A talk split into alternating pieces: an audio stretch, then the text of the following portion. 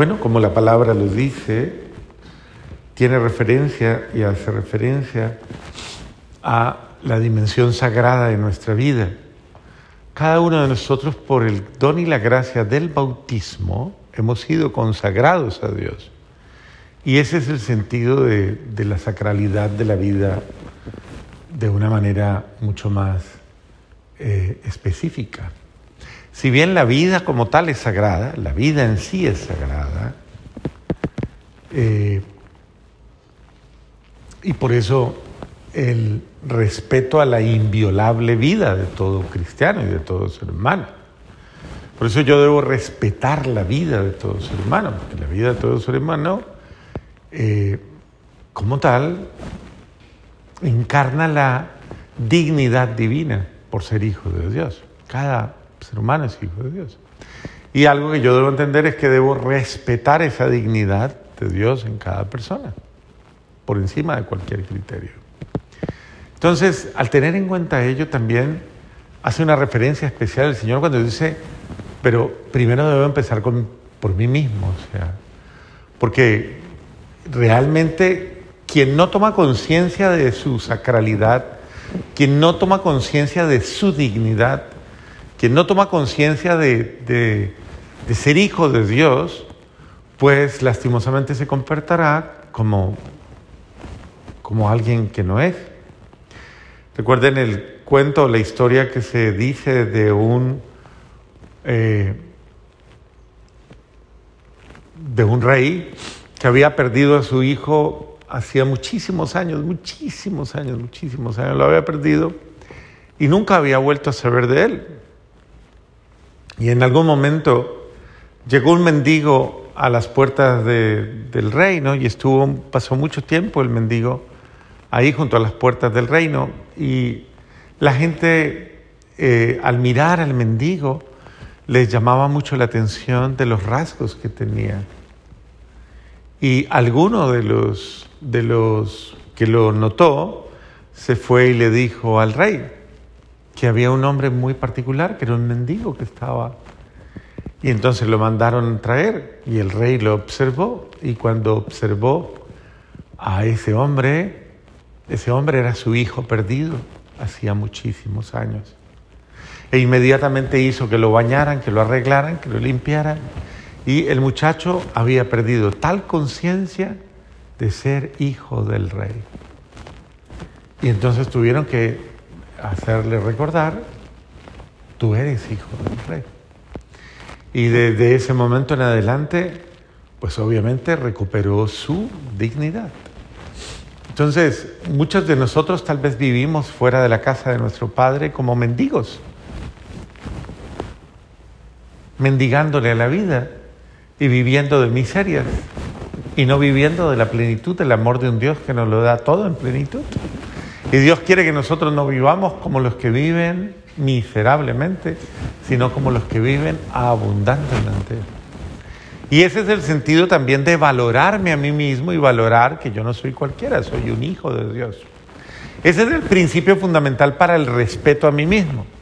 Pero entonces respeto mi mente, respeto mi alma, respeto mi espíritu, respeto mi corazón y respeto mi cuerpo, respeto todo mi ser.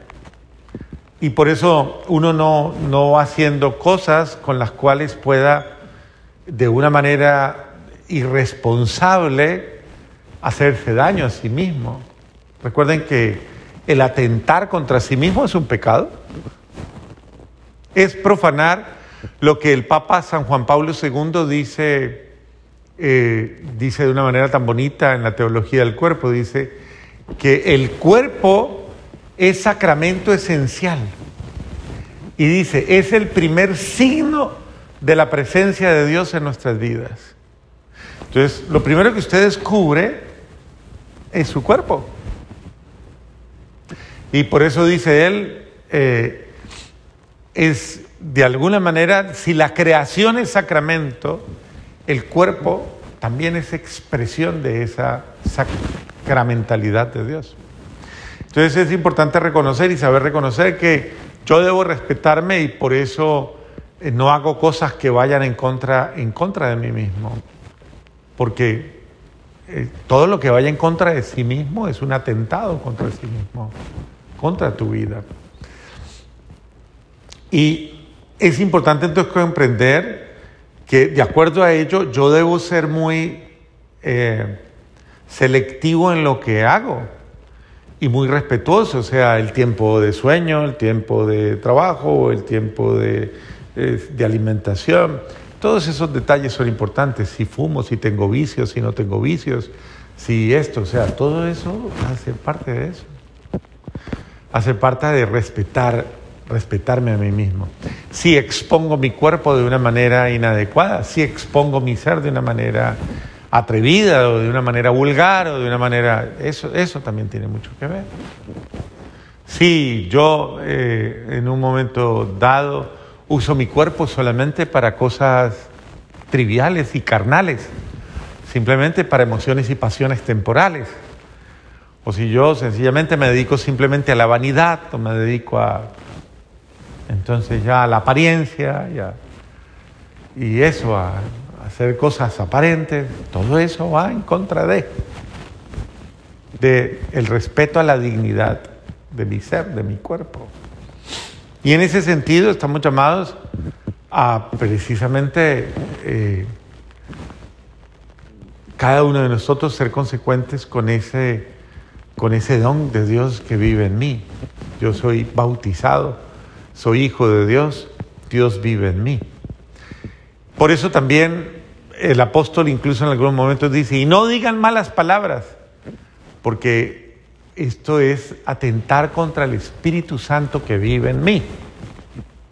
Las personas a veces se acostumbran a decir malas palabras y las dicen de una manera tan olímpica como, si no importara nada, como no me importa nada. Y muchas veces no caen en cuenta que este tipo de cosas, primero que todo, revelan la pobreza de una persona. Una persona mal hablada es una persona que básicamente lo que está revelando y mostrando es que es demasiado pobre en su... No, no, no vocabulario, no, no, no. Su espíritu, su riqueza espiritual. Una persona muy pobre, una persona muy carente, demasiado carente.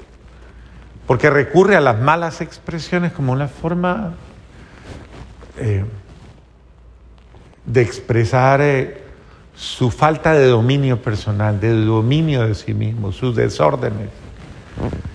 Eh, segundo, es una persona que lastimosamente no ha entendido que la palabra tiene un significado y que todo lo que usted dice, de toda palabra de tu boca, darás cuentas a Dios. Así dice la sentencia.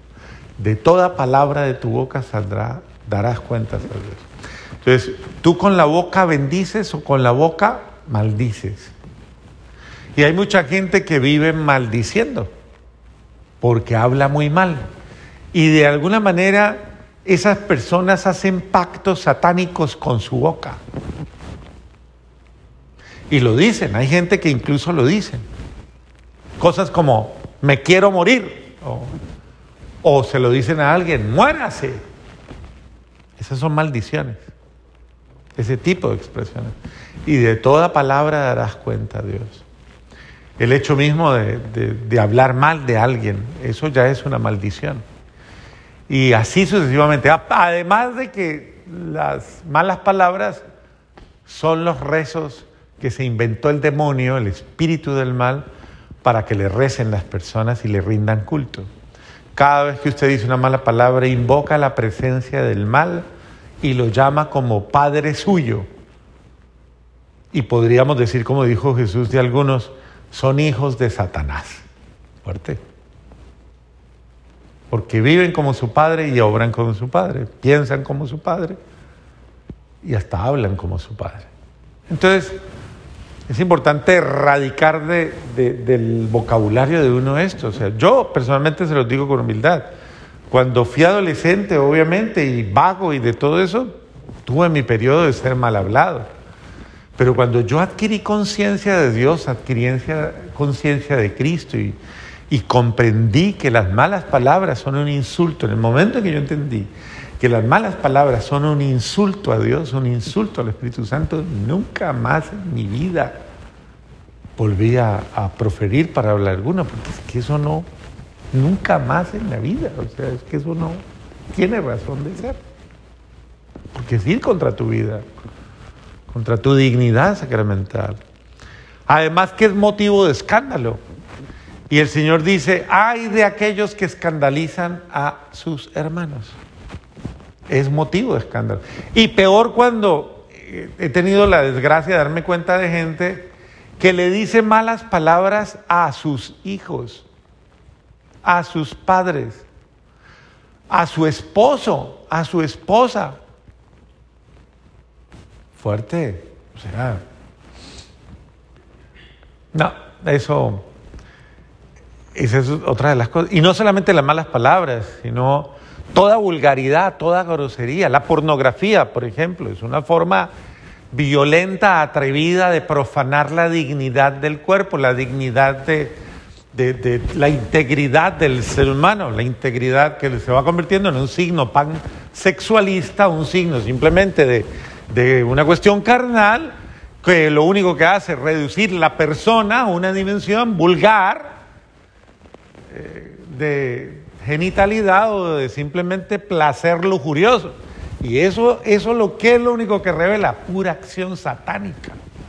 Es la forma en que el demonio profana la visión del ser humano, tanto de sí mismo como de los demás. Entonces, una persona que vive enferma, claro, esa es la mentalidad y es la mentalidad comercial de todo eso. Que es dañar la mente, dañar el alma, dañar el espíritu, dañar los sentidos, dañar el corazón, dañar y profanar, y convertir a una persona en una enferma, viciosa de ese tipo de cosas, y, entonces maridos y mujeres viendo pornografía, eh, que eso es vulgar, eso es degradante, deprimente, que una esposa se someta a seguirle la cuerda a un marido enfermo o viceversa o lo que sea.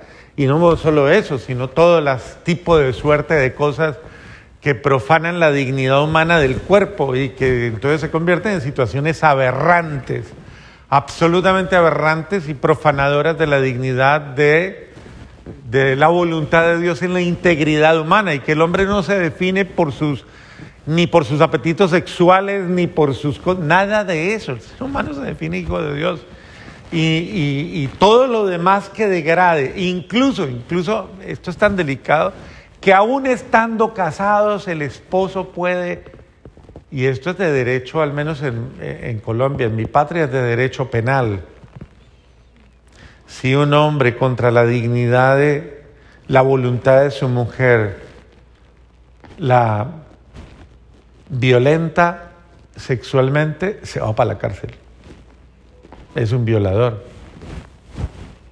Creo que aquí también funciona así, ¿no? ¿O no? ¿O aquí permiten que hagan lo que quieran? ¿No? Ah, bueno. Entonces el sentido de, de, ni siquiera el derecho de ser marido, de ser esposa, o, es el abuso, todo, todo tipo de abuso contra la voluntad y la dignidad del ser humano. Todo tipo de, por ejemplo, la gente que promociona y que va promocionando la figura humana en todos los órdenes, en todos los sentidos, manipulándola y usufructuándola. Todo es una degradación del templo sagrado de Dios, del templo sagrado de Dios, que es la corporeidad y que en su temporalidad está llamado a revelar el don divino en él, no a profanar la vida de un ser humano. Entonces todo, todo tipo de vulgaridad, todo tipo de... que le sigue el juego a Satanás, le sigue el juego al demonio, le sigue el juego a la carne, le sigue el juego al placer, al tener y al poder y a todo esa, ese tipo de realidades que lo único que hacen es buscar dañar al ser humano, dañarle la mente, el corazón, el mal espíritu. ¿Cuántos hogares se acaban por la infidelidad, por eh, la lujuria, por la falta de desamor, por las inmadureces afectivas, por tanta realidad? ¿Y por qué pasa todo eso? Porque son seres humanos tristemente que van cayendo en situaciones decadentes, se van dejando usar por una sociedad de consumo, pero porque hay una pobreza espiritual, una pobreza que básicamente se le va siguiendo el juego a una cosa enfermiza. Y no, el Señor sana. El Señor sana a través de la gracia, a través de los dones de la gracia, a través de los sacramentos, a través de la Eucaristía, a través de la confesión, a través de la vida espiritual, de la palabra de Dios. Va sanando de, de absolutamente todo ese tipo de cosas si lastimosamente se ha tenido la desgracia de caer en ellas. Pero hay que dejar que fluya la gracia de Dios, como dice la primera lectura. Que fluya esa gracia de Dios que sane, limpie, libere y restaure y renueve todo nuestro ser. Entonces hay que tener muchísimo cuidado con todas ese tipo de formas que van profanando mi ser.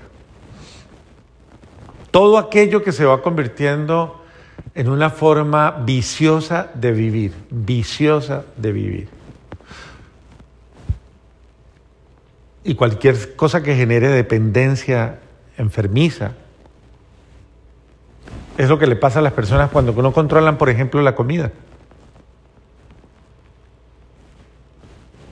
Entonces, ¿comer es malo? ¿Qué es lo malo? El abuso, obviamente. Todo, todo en exceso es. Todo en exceso es malo, dañino, perjudicial. Entonces, Dios nos ha dado grandes gracias para que uno racionalmente, equilibradamente, pues eh, lleve su vida. Y desde esa perspectiva es importante porque yo soy sagrado, yo soy templo. Entonces yo no puedo permitir que alguien profane mi templo, ni yo profanar el templo del otro. Yo no puedo toda esta realidad que hay lastimosamente en la sociedad de profanar a los niños, profanar la inocencia de los niños. No solo profanar la mujer, ahora profanar los niños. Y toda esa mentalidad viciosa y enfermiza, la acción del demonio es violenta contra la inocencia de los niños. ¿Y cuántas veces eh, esto se ha vuelto una, una cosa horrible en la sociedad, lastimosamente? Hoy día, bendito sea Dios, en muchas sociedades castigado severamente. Pero es que son cosas absolutamente anómalas, o sea, son cosas absolutamente irregulares, que no deberían pasar nunca, nunca debería pasar, nunca un niño debería ser atropellado en su dignidad de ninguna forma, es que no existe razón para que eso pueda caber en la mente de una persona sana y normal. Una persona que caiga en una cosa de esas tiene que estar enferma. Sí, es un enfermo. Porque es que eso no cabe en la cabeza. Entendido claramente que, eh, que los adultos lamentablemente y en conciencia hagan cosas contra ellos mismos son adultos.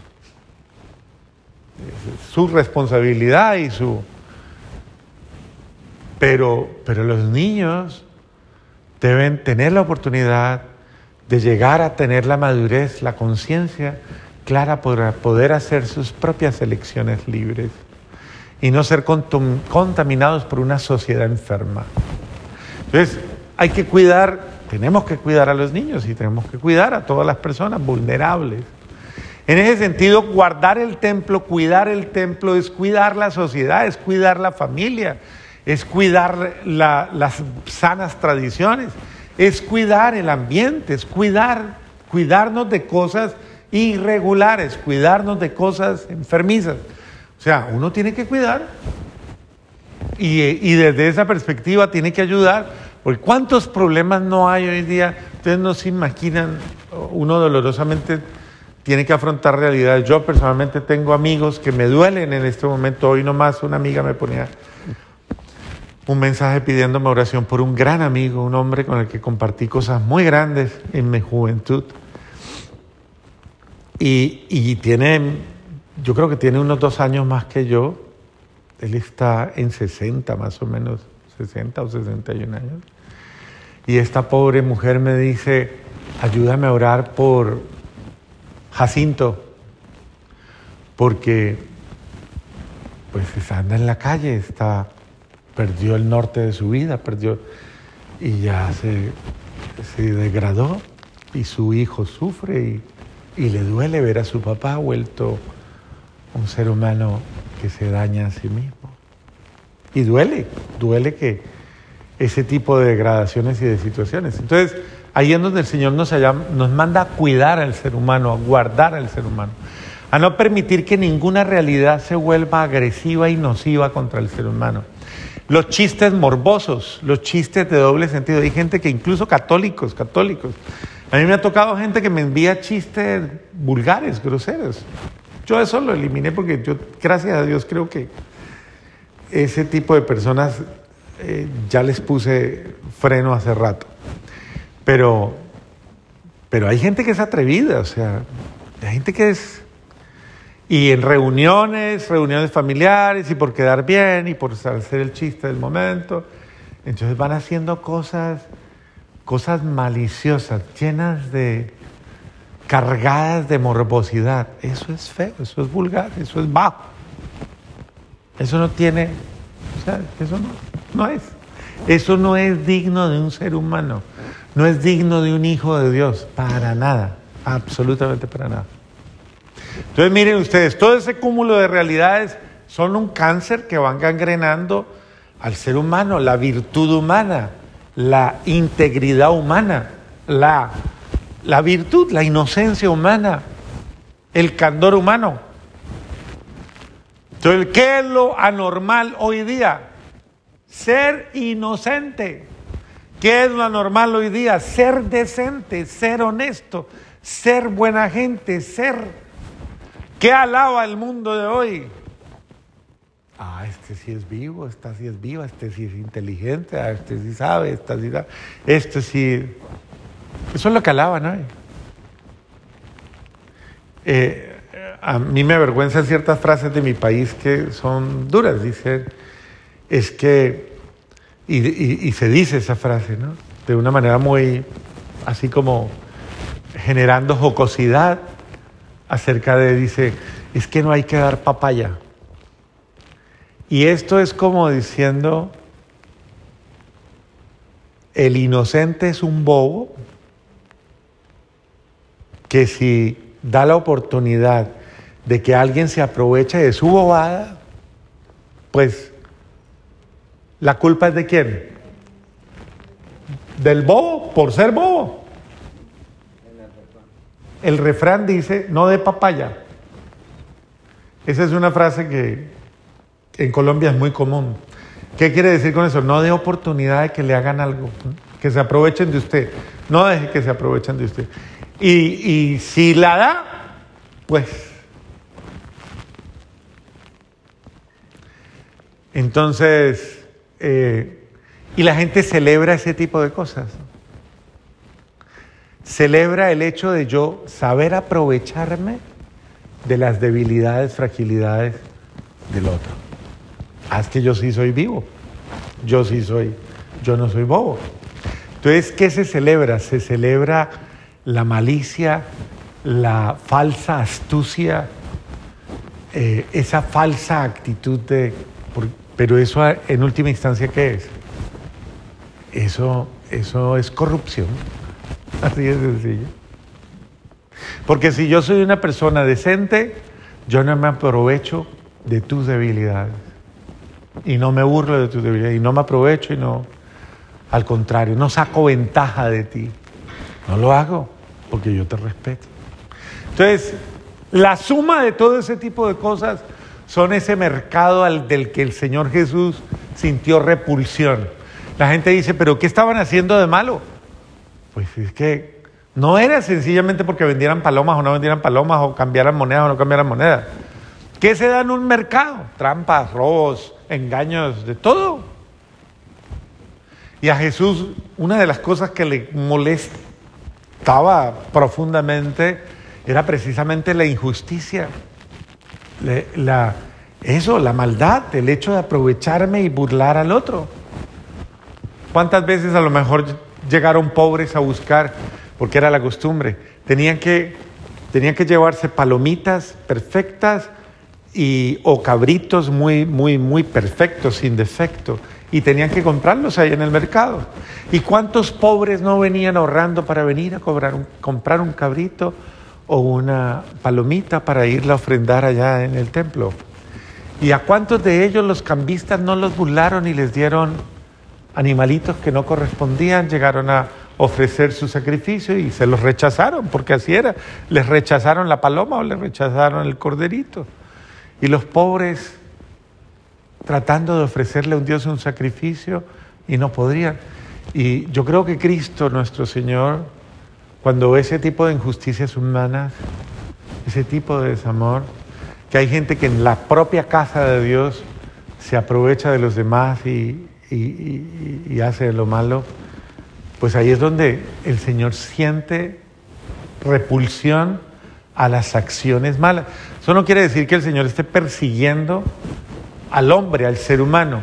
Está rechazando de raíz y de facto está rechazando las acciones impregnadas de maldad, porque profanan la vida humana, profanan la integridad humana, profanan la moral humana, profanan la familia, profanan la sociedad, la degeneran y la convierten básicamente en una sociedad descompuesta. Así que Dios nos está llamando precisamente a eso, devolverle la frescura a la sociedad, volviendo nosotros también a la integridad.